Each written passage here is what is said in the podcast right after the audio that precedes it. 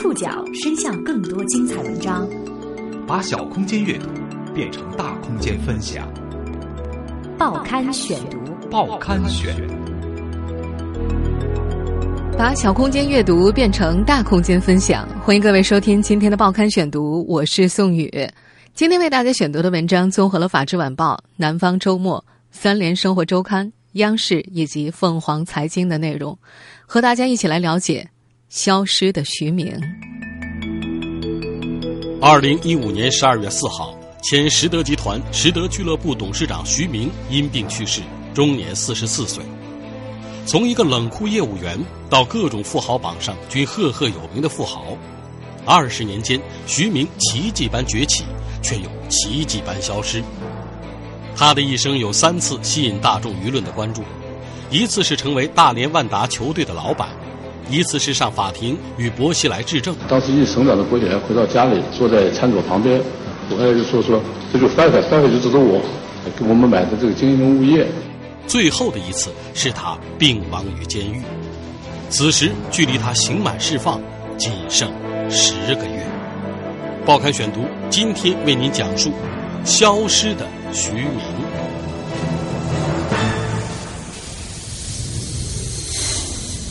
十二月六号下午四点二十五分左右，前大连实德董事长徐明的骨灰在亲属的护送下抵达大连。一些实德高管和徐明生前亲朋好友前往机场接机。本月四号，这位昔日传奇富豪在狱中因病去世，年仅四十四岁。四十四岁，据说是中年剪刀之轴，所谓生命的第二个起点。曾经的富豪徐明却在这个起点突然陨落，包括实德高管以及接近徐家的知情人士都表示，听到徐明去世的消息都觉得太意外了。毕竟在此之前，大连商界以及实德内部还曾经传播过徐明将会提前出狱的消息。目前徐明的死因尚无官方说法，一位接近实德的人士表示，俱乐部方面有透露说是心肌梗死。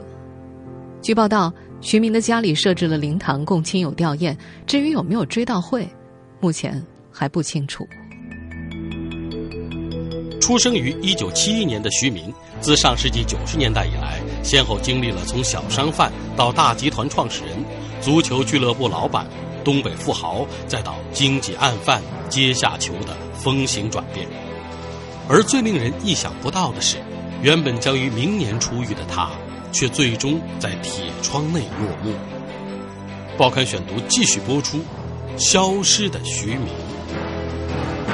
一九七一年，徐明出生在大连庄河市吴卢镇光华村丁屯一间三十多平方米的草屋里。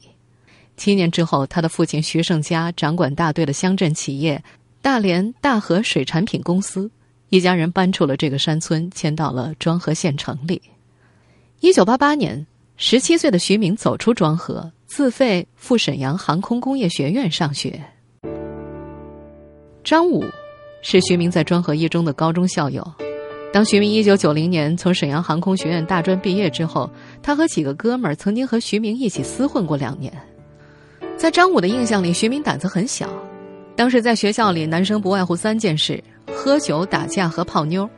在喝酒打架上，徐明是最怂的。就算自己惹的事情，也要靠哥们儿来摆平。不过在泡妞上，他不遗余力。徐明的前妻是庄河一中一位会弹琴、特别有文艺范儿的学妹，学妹的父母是庄河市一家国营商店批发公司的职工。徐明追了她整整五年，两个人九三年结婚，几年之后离婚，并且断绝了来往。其后，昔日同学们就不太清楚徐明的婚姻状况了。那些年。自费读大学不包分配，徐明只好自己到大连找工作。庄河三河冷库驻大连办事处业务员是徐明的第一份工作。这是一家出口对虾到日本的庄河县属企业，徐明的工作是对接日本客户。精明的徐明干了不到一年就攒了五六万块钱，但是很快他就把这份工作辞了，自己成立了一家对虾贸易公司，在大连渤海大酒店里租了一间套房作为办公室。发迹之后，徐明曾对媒体表示，自己的第一桶金来自以熟虾代替生虾搞对虾出口生意。但根据媒体调查，实际上当时徐明的对虾贸易公司半年内都没做成一单生意，只好灰心丧气的放弃。闲下来没事儿的时候，张武和徐明等人经常到大连市公安局后面的大众舞厅跳舞。大众舞厅上午门票一块五，下午两块五，晚上三块钱，中间不清场。为了节省，徐明等人往往一大早九点钟开门就进去，一瓶汽水，一支麻花，几盆瓜子儿，一块五能够玩上一整天。那是一九九一年，徐明的屁股兜里别着三万多块钱买的大哥大。昏暗的舞厅里，大哥大的红色信号灯一闪一闪的，使徐明成了舞池里最扎人眼的所谓大款。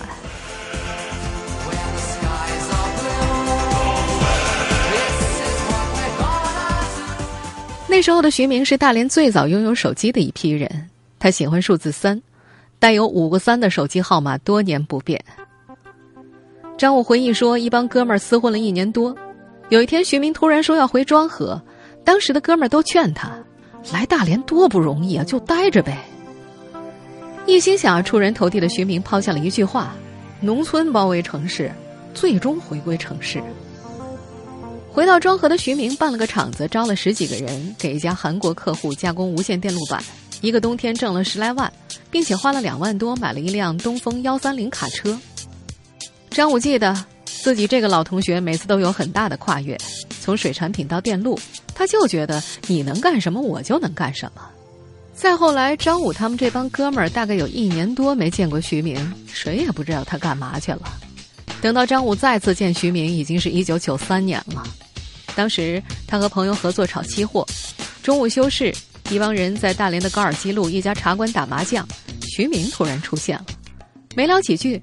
徐明突然指着对面的高尔基公寓，也就是后来的实德大厦的位置说：“这楼啊，我前几天买了，六千万。”张武不太相信，徐明，你上哪儿弄六千万去？又过了三四个月，张武和朋友在外面打台球，突然朋友接到了徐明的传呼，说在不夜城挖土石方。不夜城也就是后来的大连市中心胜利广场。当时张武心想。不夜城那个坑老大了，徐明在那儿挖土石方，吹牛吧。那天到不夜城的时候，已经是晚上十点多了。张武看到二十三岁的徐明戴着黄色头盔，在工地上拿着图纸指手画脚。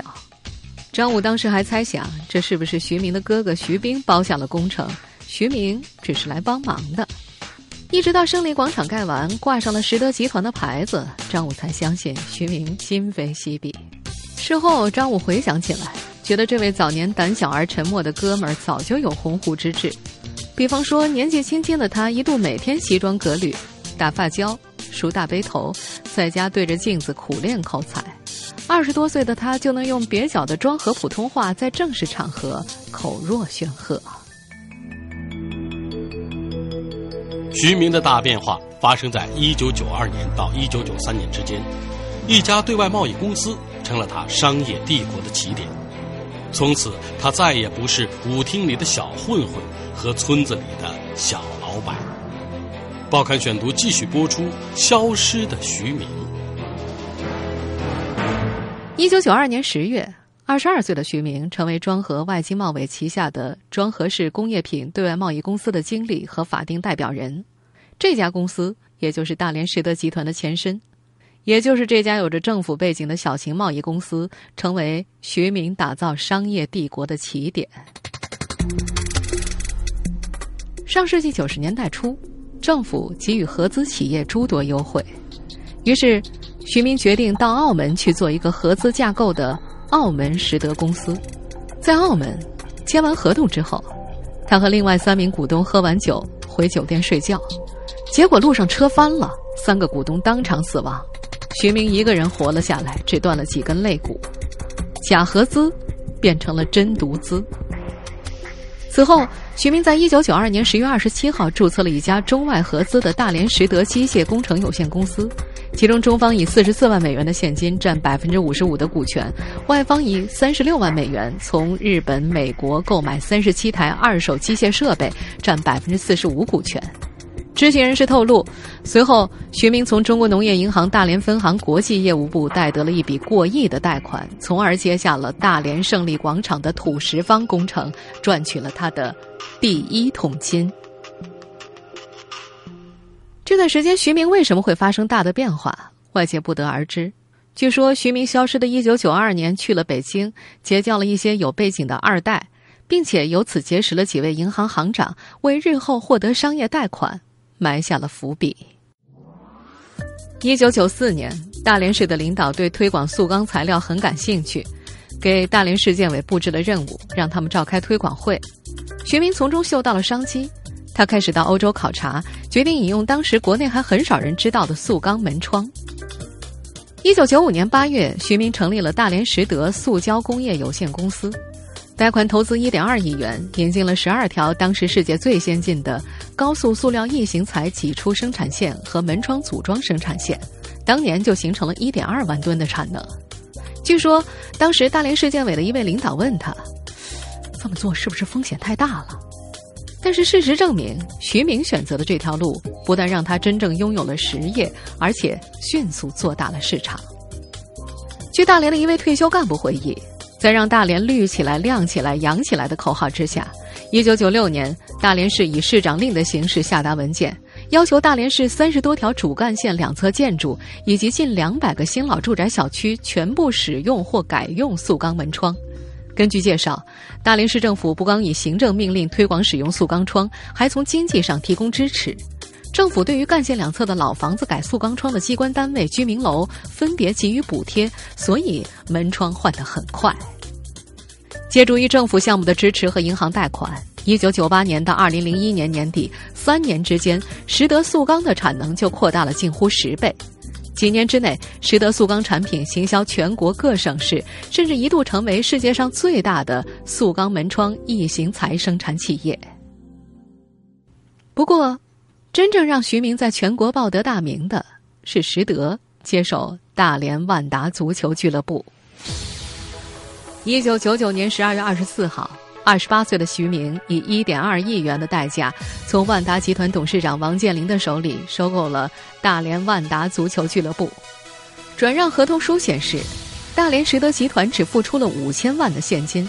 其余的七千万元是通过实德集团指定的承贷单位承担万达集团在建设银行大连分行的贷款来支付。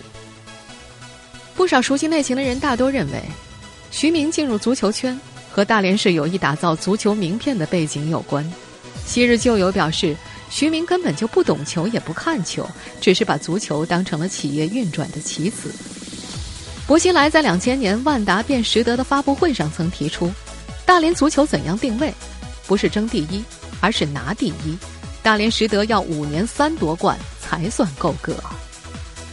可以说不负领导的期望了。两千年到两千零二年，大连实德几乎囊括了所有国内顶级赛事的冠军。收购万达不到半年，徐明购买了几家俱乐部，在国内联赛当中建立了互相关联的实德系。二零零三年，徐明在一次演讲当中曾经承认，对足球只是有份热情。直到那会儿，他还没搞懂越位是怎么回事儿。在接手大连实德之前，他只到现场看过二十分钟的足球赛，和在电视上看过四十分钟的球赛。接手足球之后，去看比赛时都不知道球是怎么进的，每次都得问周围的人。当然，不懂球和重视，结果并不矛盾。毕竟，那时薄熙来所期望的可能也仅仅是个结果。但是后来，随着地方政府对于足球支持的减弱，徐明对于足球的投入也大幅度减少，实德俱乐部的成绩随即一落千丈。昔日大连实德俱乐部的一位中层人士在二零一二年接受采访的时候曾经说：“以前啊，主场比赛经常有副书记、副市长赛前看望球队，徐明就拼命把成绩做上去。但后来领导不重视足球了。”连体育局长都不看球，徐明对足球的热情也就骤然降温了。自从一九九九年二十八岁的徐明成为福布斯富豪榜上中国最年轻的富豪之后，在相当长的时间之内，他是福布斯榜上的常客，虽然位置不断波动。二零零六年，他以个人资产四十八亿元人民币位居全球华人富豪五百强第一百零九位。二零一零年入选胡润百富榜，以一百亿元的财富位列第八十五位。财富当然改变了徐明的人生，但是真正改变他的，是权力。在徐明快速崛起期间，他和薄熙来家族搭上了线。坊间传言，他先结识了薄熙来的夫人博古开来，慢慢成了薄家的钱袋子。最终，在命运洪流的裹挟下，和这个家族一起坠落。报刊选读继续播出：消失的徐明。我们和徐明呢是比较老的关系，比较长时间的朋友，所以交往还是有一定的深度的。关于徐明和博古开来到底是怎么认识的，外界并不清楚。人们清楚知道的是，在后来公开的博古开来的证词里，他很明确的表示，徐明比较懂事。大致应该认识有二十年了吧？嗯，在九十年代，九十年代初吧。这个人我们印象始终非常好，我本人对他有很好的印象，也是通过长期的观察。觉得他比较厚道，比较这个懂事，没有那些商人呐那些气息。当然，他原来也不是什么大的商人啊，所以比较信任他。根据知情人士透露，一九九八年，徐明陪着博古开来母子去了英国，目标是哈罗公学和牛津大学。这一行人，徐明当然是金主，一路走，一路富。不过，准确的说，这一行程徐明有钱，却不是主人。从英国逛了一圈之后，他们又去了德国和奥地利滑雪。当时，徐明的身上带了很多现金，在过海关的时候遭到了移民官的怀疑。那个年代，这是中国土豪出国的一般情形。徐明的英语不行，移民官一脸严肃的问询，让他很是紧张，以致显得手足无措。所幸，当时与他同行的还有博古开来的好朋友程先生。他在海外闯荡多年，想了想，他向移民官展示了他们这行人一路上的头等舱机票和五星级酒店的预订单，这比任何解释都要管用。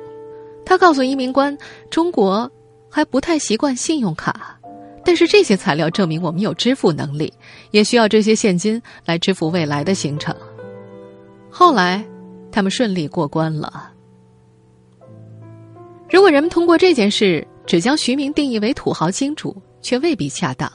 讲述这个故事的当事人解释说：“如果只是付钱，以当时博古开来的身份，渴望为他掏钱的人肯定不少，并不是所有人都能够奉迎得上。钱权结合，无论谁主动，在中国现实里都可能少不了感情认同因素。多数人都认为徐明的豪爽才使他获得了付钱的机会。在法国尼斯戛纳购买别墅以后。”我在戛纳别墅拍了很多照片，设计了两套幻灯片，是为装修和出租使用的。这两套幻灯片做好以后，我回国带回沈阳的家里。徐明来我家的时候，我在我的苹果电脑里播放给他看。看的时候，瓜爹下班回来了，我们就一起看。我们现在所听到的是二零一三年央视公开的庭审记录，公诉人所讲述的是博古开来的证词，那是在两千年。博古开来提出，他要在法国买别墅，徐明为他支付了三百二十三万美元。关于这个细节，徐明在庭审上也予以确认。博古开来就是在他餐桌上有个电脑，他演示给我看，就是法国尼斯房产的情况。在说的过程当中呢，呃，当时一省长的博起来回到家里，坐在餐桌旁边，我开来就说说，这就翻翻翻翻就指着我。给我们买的这个经营物业，以后就是花花什么一些费用，说有稳定的收入。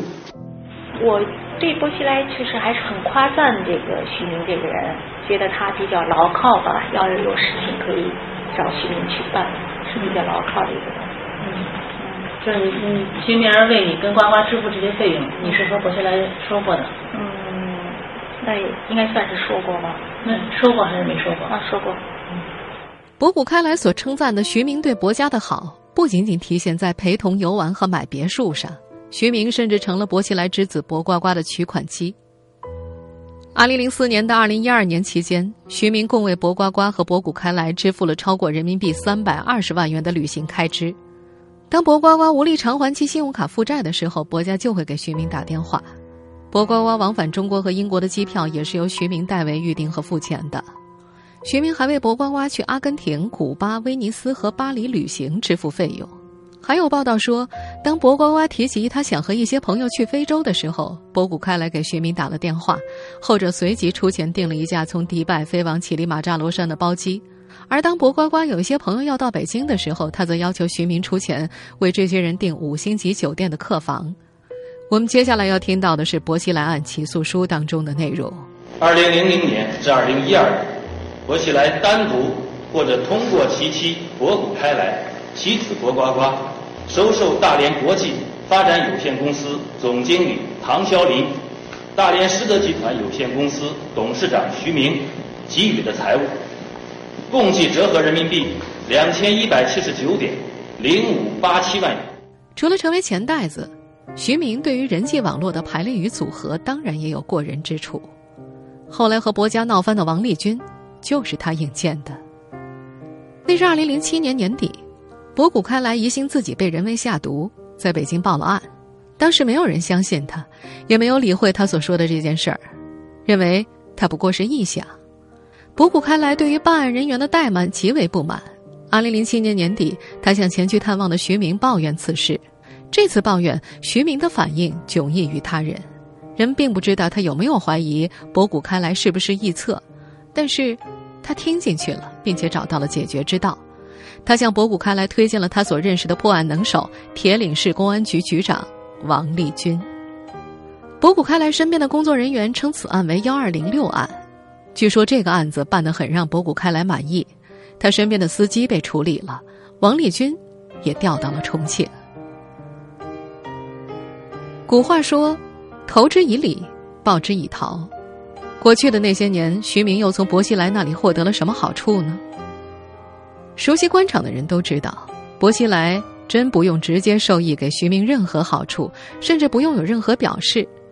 他知道徐明为薄家鞍前马后跑了很多，所谓的回报就是徐明能到薄家和博古开来吃个饭，时不时出入一下薄家，这就够了。剩下的，手下的人自然会帮忙解决。就算薄熙来不说，官场上下都知道徐明的身份和分量，不主动帮忙，起码。不会阻拦徐明的项目。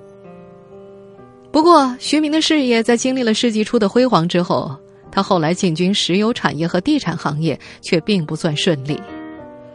一位熟悉他的朋友说：“徐明一直觉得靠搭政府的顺风车赚钱最容易。他的很多点子表面上看是商业嗅觉，实际上都是因为和领导关系走得近，得到消息比别人快。”朋友也分析说，或许正因为是这样，实德的产业。才一直摇摆不定。您正在收听的是《报刊选读》，消失的徐明。确实，二零一二年刚刚度过四十一岁的徐明被卷入了漩涡之中，他旗下的实德集团也自此一蹶不振。那位曾经在一九九八年帮助徐明他们解决过欧洲海关问题的程先生。早就远离这个圈子了。很偶然，二零一二年年初，他拨通了徐明的电话，说起一桩在俄罗斯的矿场生意。徐明表示，自己人在香港，约定等他从香港回大连之后再当面沟通。此后，徐明就失联了。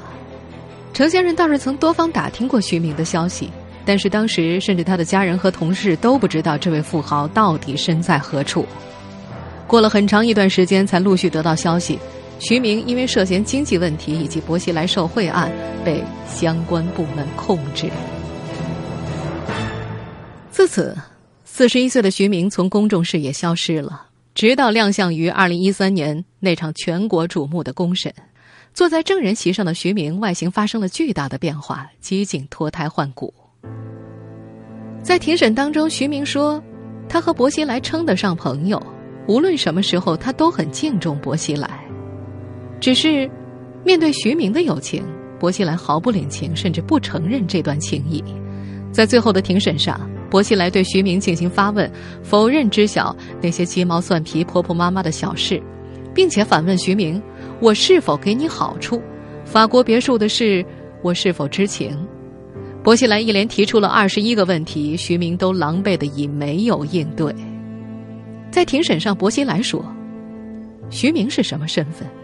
他跟我搭话的机会有多少，并不意味着我把他当我的朋友。”二零一三年出庭之后，徐明再度消失了，直到两年后的现在，突然传出了他病亡的消息。从一个冷酷业务员，到各种富豪榜上赫赫有名的富豪，二十年间，徐明奇迹般的崛起，又奇迹般的消失了。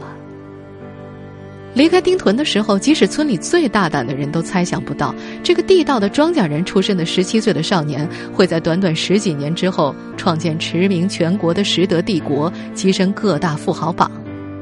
他们更想不到的是，后来他会深陷一场场是非之中，而最后他留给世界的，也只有一声叹息而已。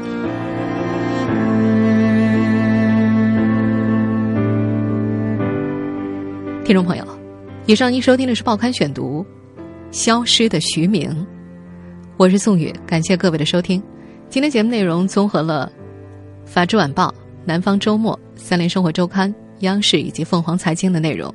收听节目复播，您可以关注《报刊选读》的公众微信号，我们的微信号码是《报刊选读》拼音全拼，或者登录在南京 APP 和喜马拉雅 FM。下次节目时间再见。